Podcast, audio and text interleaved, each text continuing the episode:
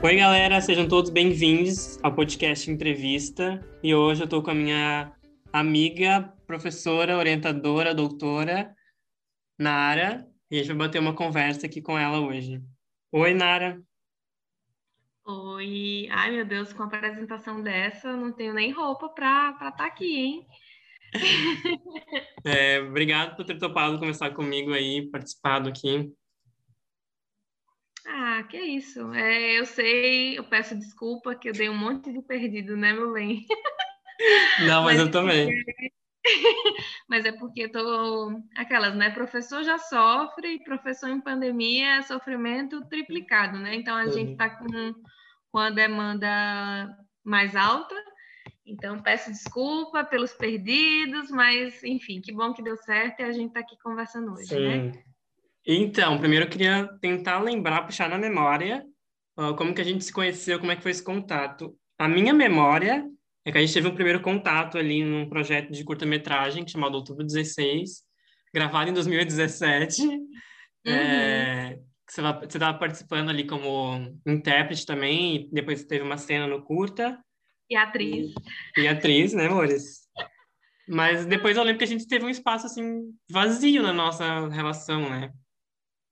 Então, é interessante, né? Porque você está perguntando para uma pessoa com déficit de atenção, né? Com, com uma memória horrorosa para falar sobre como a gente se conheceu. Mas eu não lembro muito de, de fatos, mas eu lembro do sentimento, né? Que, uhum.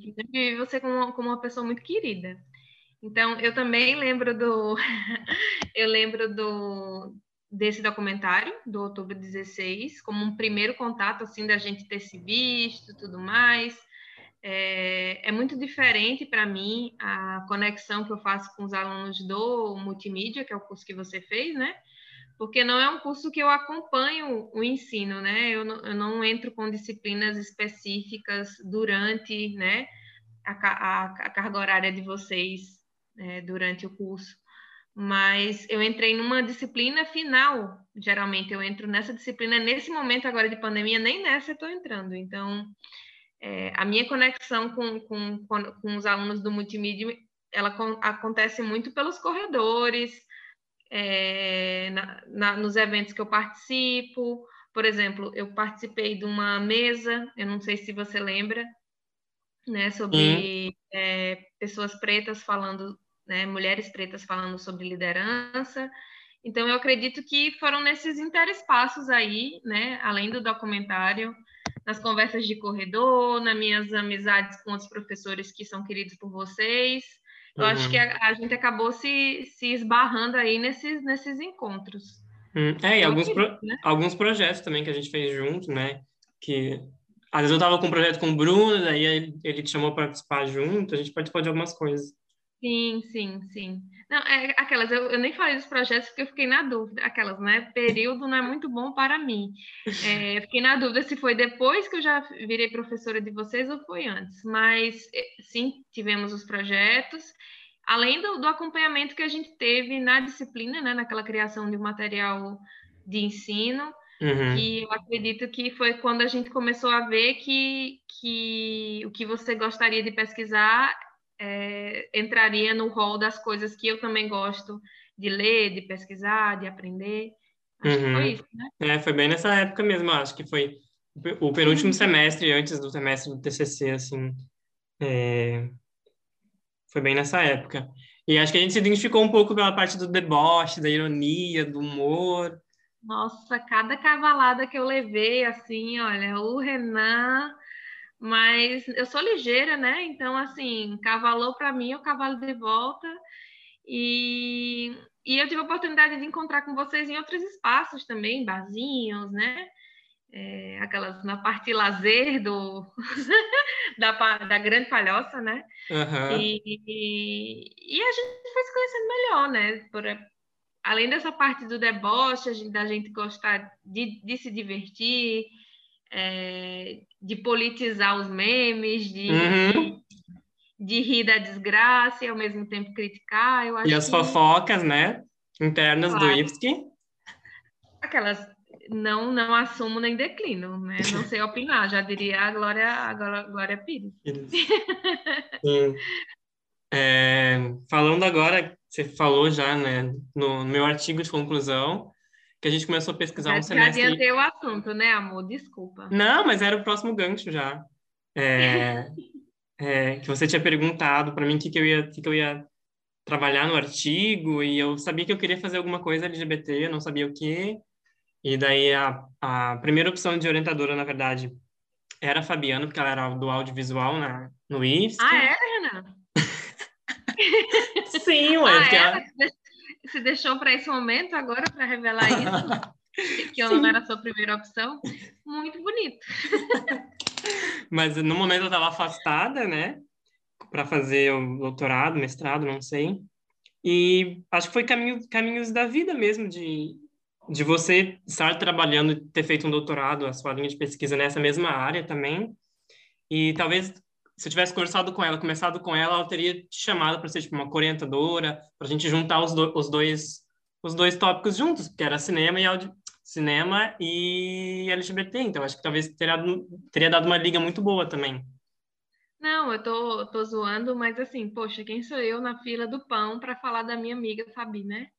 Que, que é uma pessoa maravilhosa, uma acadêmica e estudiosa do tema, que não, não tenho nenhuma vergonha de dizer que não é um tema que eu domine, a área de cinema, né? Não, não é algo que eu me debrucei, que eu estudei, não é, mas concordo que seria perfeito que vocês tivessem é, conseguido, né? Mas também aceito a, a sorte que a vida, né, arrumou e, e eu acho que é, eu gosto muito de pegar nossa, de pegar é horrível, né? Gosto muito de ter alunos, de ter alunos de áreas que não são a minha, porque eu acabo aprendendo muito. Então, do mesmo jeito que você teve que ler bastante, por exemplo, da, é, sobre gênero, que era uma área que, que, querendo ou não, você não estudou na faculdade de, de multimídia, da mesma maneira, eu acabo também aprendendo muito, lendo sobre. Aprendi um monte sobre o cinema, é, o, o, seu próprio objeto de estudo, eu tirei um tempinho para rever. Então, assim, querendo ou não, é um processo muito massa para a gente como professor, porque a gente acaba é, se envolvendo e, e, aprendendo também. E acabou que deu super certo, né? Pelo menos Sim. na minha opinião, né? Pelo amor de Deus, Renan, é, me exalta aí, que deu certo. Gente, maravilhosa! Ela é super aberta a sugestões. É, vai deixando a gente livre para escrever. cobra Depois só na. Aqueles 25 que a gente tinha combinado, né? O quê? Depois eu te dou aqueles 25. Ah, tá. Eu, mando a chave do Pix. Nossa. Mas é. Só um parênteses aqui para quem não, não sabe, né? Mas enfim, o uh, meu objeto de estudo foi o filme Hoje Eu Quero Votar Sozinho, do Daniel Ribeiro, de 2014. Uhum. Uh, eu, eu fiz uma análise fílmica em três tópicos, que era sobre sexualidade e heteronormatividade, e o outro tópico era homofobia. Eu analisei algumas cenas, enfim, mas eu lembro que foi um pouco confuso nessa época, assim, porque a gente tinha uma data X ali no início de setembro, que tinha que entregar tipo, uma prévia, assim, né?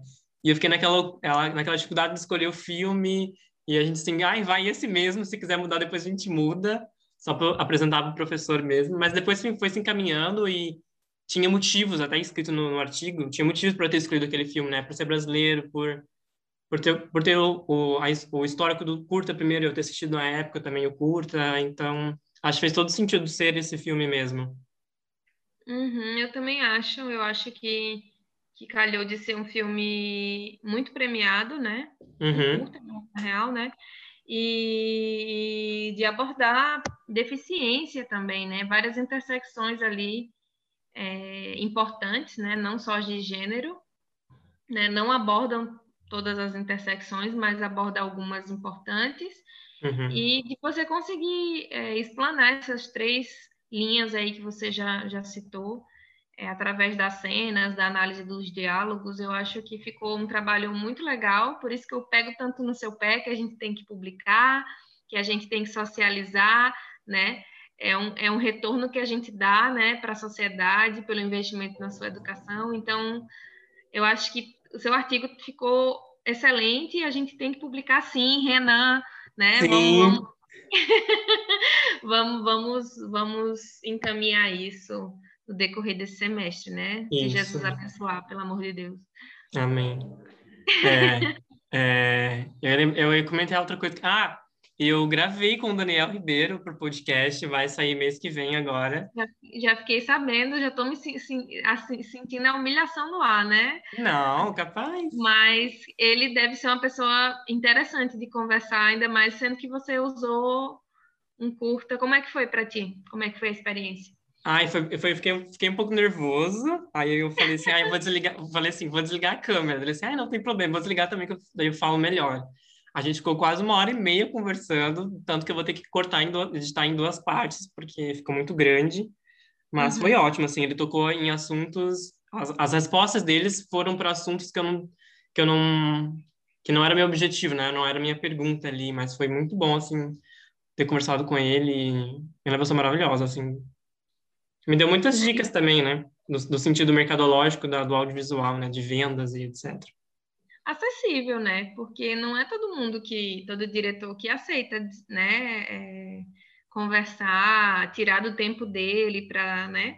Sim, então, com certeza. Que ele, que ele topou, muito massa. Sim. É... Fala... Continuando agora nessa área acadêmica, né? Eu queria começar a conversar é, do, do, a sua trajetória acadêmica, né? Primeiro eu queria falar um pouco é, da onde que você é, é, e como que começou esse início de graduação, como foi a escolha da graduação, e, enfim, depois a gente vai continuando as perguntas.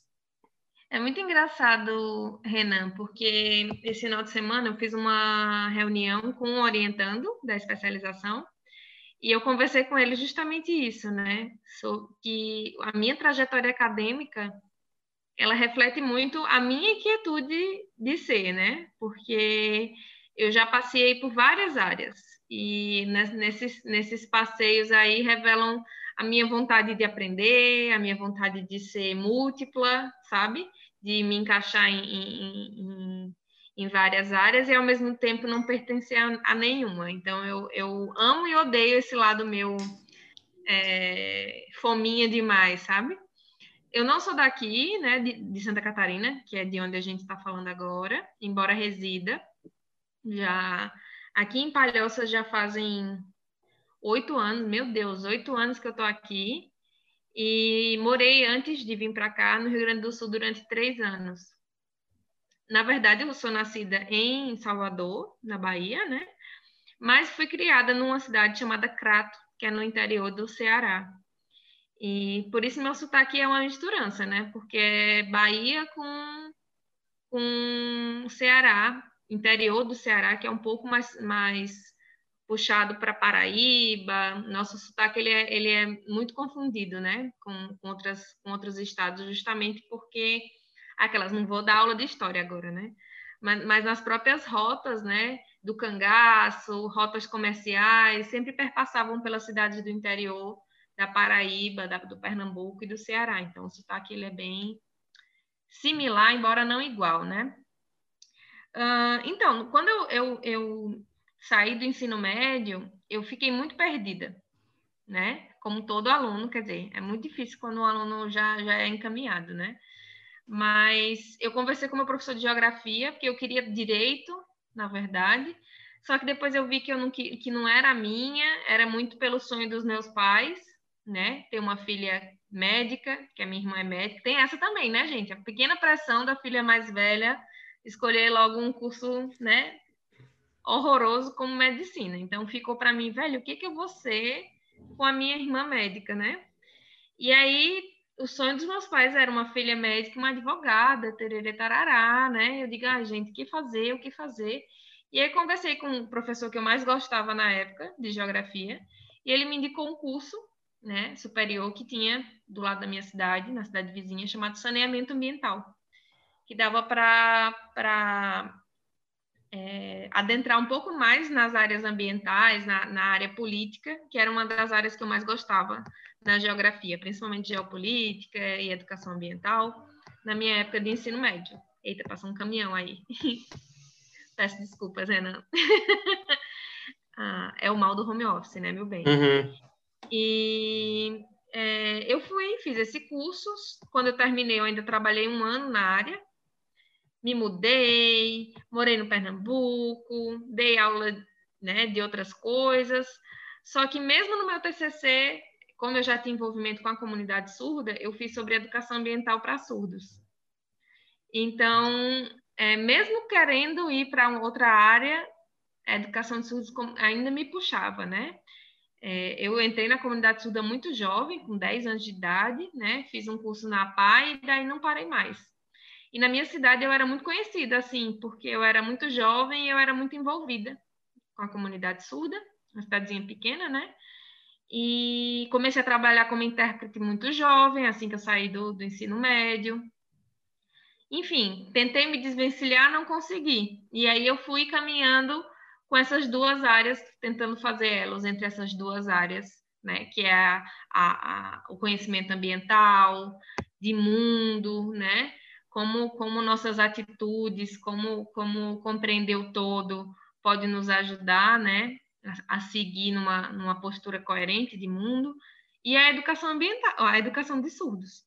Então, é, numa tentativa de, de buscar o melhor, eu me mudei para o Rio Grande do Sul, quando eu passei no mestrado lá, em educação ambiental.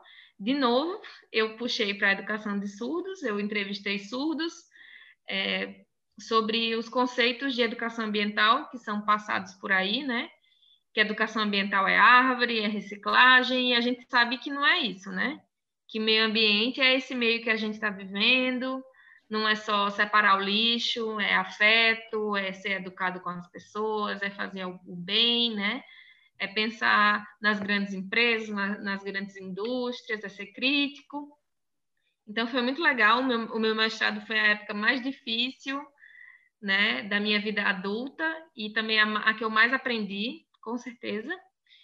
E aí eu passei no concurso aqui em Santa Catarina, me mudei para cá e engatei o doutorado em estudos da tradução, é, seguindo a minha área, que eu sou professora de tradução. Embora eu não quisesse, né? Eu queria em educação, mas como em, em qualquer universidade, existem algumas áreas que são meio nichadas e educação, para mim, aqui foi difícil me incluir, aqui em Santa Catarina. Então, eu pre preferi ir para a área de estudos da tradução mesmo, e algumas coisas né? Eu odeio usar a palavra coisas, mas enfim, alguns aspectos, né? Começaram a me incomodar desde a minha dissertação de mestrado, que, que relacionadas a gênero, relacionadas a preconceito, né? Na área, na nossa área de interpretação, devido a gênero, devido à sexualidade. E essas questões que emergiram na dissertação eu acabei guardando porque não, não casavam com a temática maior. Só que aí eu aproveitei para trazer essas questões no, no doutorado, e foi isso que eu, que eu me propus, né? Eu entrevistei intérpretes de Libras, homens e mulheres, né? Que são gays, lésbicas, enfim, que não, eu coloquei não heteronormativos, é, porque senão o título ia ficar gigante, né? E, e, a, e, a, gente sabe que o espectro da sexualidade ele está tão amplo, né? Ele está é. Múltiplo. Então, se eu fosse colocar todas as categorias, eu, eu, eu ia talvez pecar pelo excesso ou pecar pela falta. Então, eu preferi colocar não hétero, porque aí engloba toda a galera, né? Toda a cesta gigantesca que não se identifica com a heterossexualidade. E foi uma pesquisa muito legal, assim, é a, é a primeira pesquisa brasileira é, em nível de doutorado.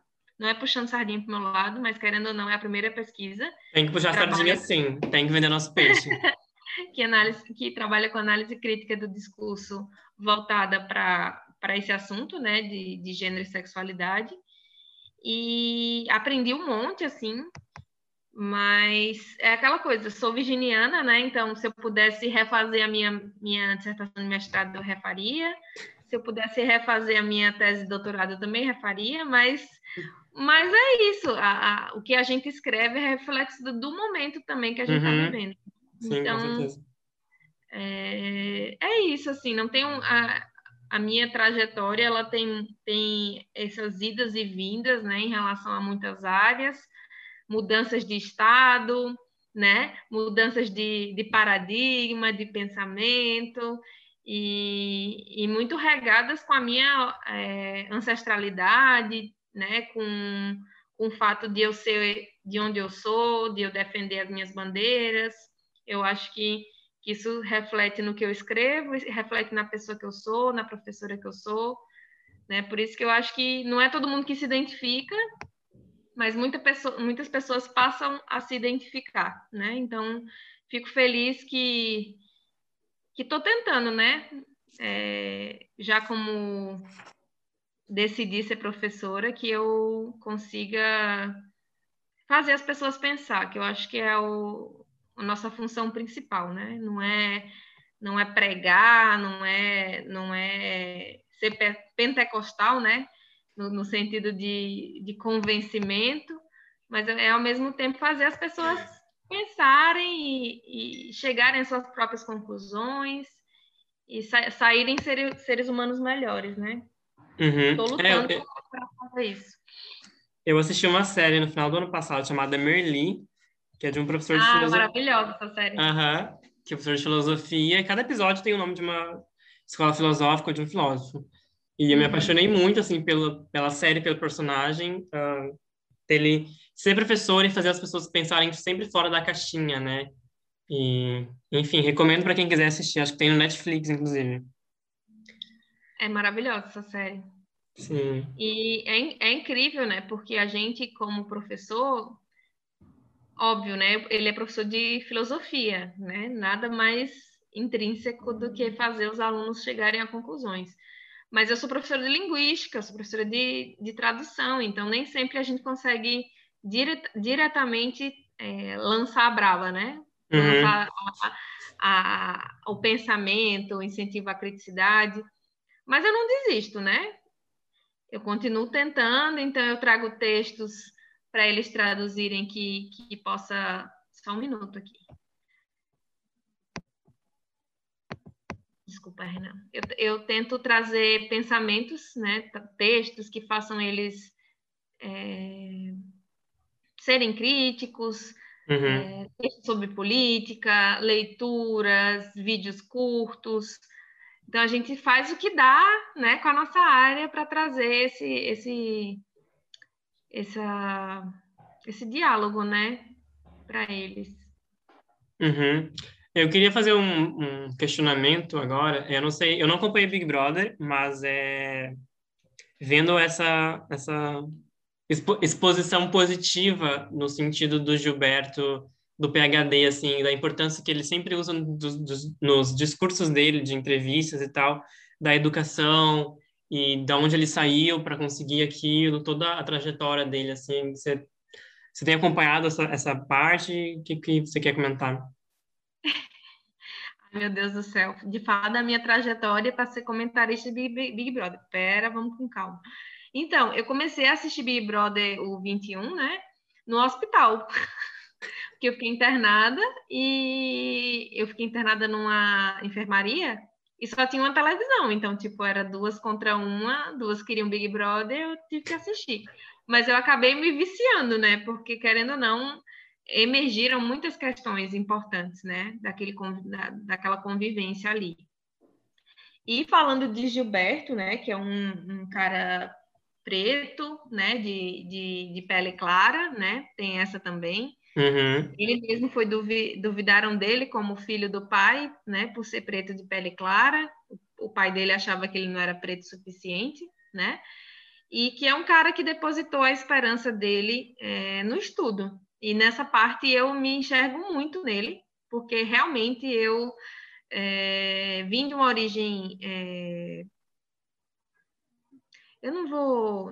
Não é vitimismo, né? Mas cada um sabe de onde veio, então, assim, eu vim de uma realidade diferente da realidade que eu, que eu vivo aqui. Embora meus pais sempre, principalmente minha mãe, que me criou, né? Depois da, da minha segunda infância, se esforçou muito para dar o melhor para mim, né? E é, a gente deposita a, a, a, esperança na gente no estudo. Então, tanto meu pai quanto a minha mãe, eles sempre diziam para a gente que a gente tinha que ser, no mínimo, a primeira, tanto eu quanto a minha irmã. Então, a gente sempre foi bolsista em escola particular, é, a gente tinha que ser a, pelo menos entre as três melhores da sala para conseguir renovar o desconto no próximo ano. Eu sempre fui a aluna que herdava farda, livro da minha irmã, uhum. né? E quem escola, quem, quem estuda em escola particular aqui sabe que isso é um gera bullying eterno. A gente não, não tinha dinheiro para lanche. Minha mãe mandava eu, eu conto essas histórias para meus alunos para eles entenderem como é o rolê, né? Minha mãe mandava dois biscoitos recheados para mim, dois para minha irmã, e esse era o nosso lanche.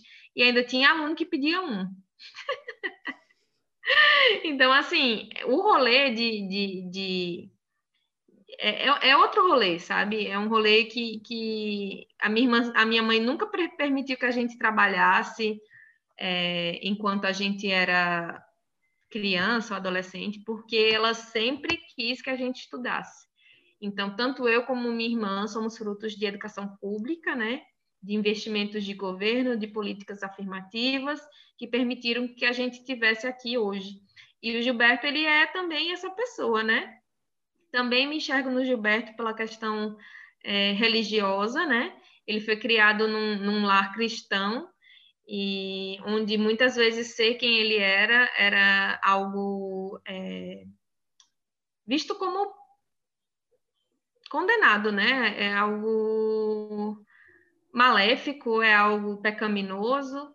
E também cresci num lar cristão, sou muito grata à, à minha mãe, principalmente, porque, querendo ou não, moldou a personalidade que eu sou hoje, com muita empatia, com honestidade. Esses valores sempre são muito exaltados, sempre foram, né? Muito exaltados pela minha mãe. É, mas, ao mesmo tempo, tem a culpa, né? Que é uma culpa nojenta, assim, de sentir, que é a culpa de ser. Tem culpa pior, né? Não é nem o que você faz, é o que você é. Então, essa culpa é, é uma culpa pesadíssima, né? Para qualquer pessoa. E, no caso do Gilberto, ele tinha culpa de ser. Muitas vezes eu nunca conversei com ele, mas eu vejo muito mecanismos compensatórios aí que, pelo menos para mim, é, são assim. Já como eu não podia ser a pessoa perfeita, eu compensava nas outras áreas. Profissionalmente, hoje, eu estou no meu melhor momento, eu, eu consegui seguir uma linha, entre aspas, perfeita. E o Gilberto, muitas vezes, ele procurou nos estudos não só a oportunidade de melhorar financeiramente, mas de compensar, né? Essa uhum. vida culposa dele, né? E o Big Brother foi um palco gigantesco para ele, para ele desabrochar, né? Para ele virar aquela florzinha do regador, para ele viver as coisas, para ele sentir as coisas. Então foi um dos personagens ali, dos personagens, ótimo, das pessoas ali que eu não soltei a mão, mesmo quando falavam umas merdinhas e faziam umas merdinhas, porque dava para ver ali a sinceridade dele, né? Até nos erros dele dava para ver é, um, um, monte de coisa, né? Um monte de a névoa que estava por trás, né? Da, das decisões, das práticas dele e como ele chegou num, numa final de, de quarto lugar, né?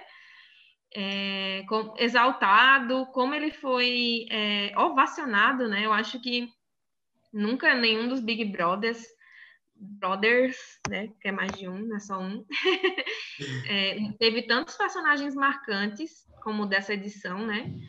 E eu sempre puxo sardinha para as minorias porque, né, meu jeitinho. E Gilberto, ele tá aí, né? Eu acho que nenhum personagem na história teve um discurso como o dele né? Nem mesmo a, a ganhadora, que também é nordestina, né? Que, que também, apesar dos erros e acertos, é, gosto dela, gosto da postura dela bastante. E, e é isso, eu acho que, que, que é um palco, foi um palco importante, né, para uma pessoa LGBTQI a mais, né? Eu acho que, que fez a, a própria igreja, né, repensar, como ele, ele falou na reunião, né, que que agora para ser missionário tem que fazer um curso de gênero e sexualidade. Eu acho que, querendo ou não, a gente também é, consegue enxergar pequenos avanços né, em posturas tradicionais, como que é a postura da igreja. E eu acho que é isso, no, no frigir dos ovos, no geral, eu acho que, que foi uma, um, um Big Brother interessante, que é, acabou enaltecendo pautas importantes e escrachando preconceito, racismo e outras atividades aí é, condenatórias, né? Condenáveis, na verdade, é, da sociedade que naquele microcosmos ali do Big Brother ficaram gigantes, né? Então, é, para mim foi um, é uma experiência antropológica, assim, não é um power couple, tá ligado? Não, não uhum. Eu gosto do Big Brother, é, que traz esse tipo de questão com, com um elenco que quase metade dos, dos, da, dos, das pessoas era preta, com representantes nordestinos, tinham quatro nordestinos ali, querendo ou não, isso é, ajuda a mudar a imagem, né, que as pessoas têm do Nordeste como um lugar de miséria, um lugar é, de tristeza, de morte. E eu sempre falo isso, não é puxando sardinha para governo A ou governo B, até porque não é pauta do seu, do seu podcast, mas o Nordeste não é mais isso hoje é o lugar que, que o pessoal daqui do Sul vai passar férias, graças às políticas afirmativas do nosso, do, do nosso governo anterior, né? Que levou água para muita gente que não tem. Eu, eu digo, minha avó, por exemplo, que tem uma cisterna em casa, que querendo ou não, é a água que ela tem para todos os usos, graças a políticas afirmativas do governo.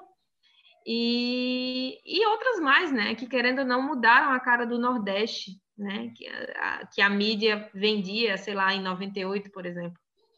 Então, é muito legal que... Em, em, uma pena que a gente está em pandemia, né? Mas o próprio, próprio turismo cresceu bastante, o interesse em ir para Paraíba, por exemplo, por causa da Juliette, né? De visitar, de conhecer o São João de lá, de conhecer o Carnaval de Pernambuco. Então, eu acredito que que querendo ou não, esses, a participação desses personagens aí, dessas pessoas do Nordeste é, no Big Brother, num, num, programa de alcance né, gigantesco, acabou também é, ajudando o Nordeste em outras áreas, não uhum. só do, do confinamento, do, do reality show.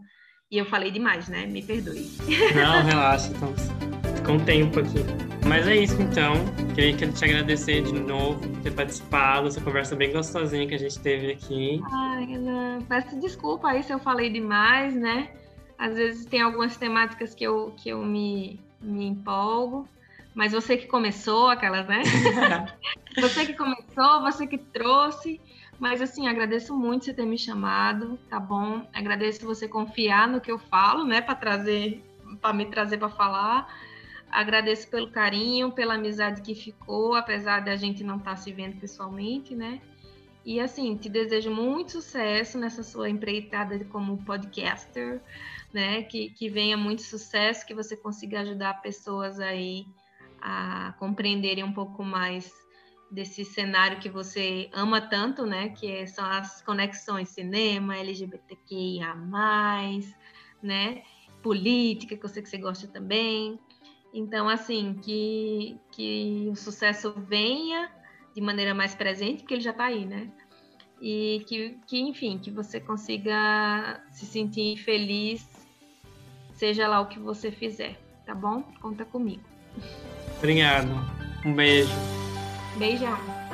Tchau, galera. Até mais. Tchau, tchau.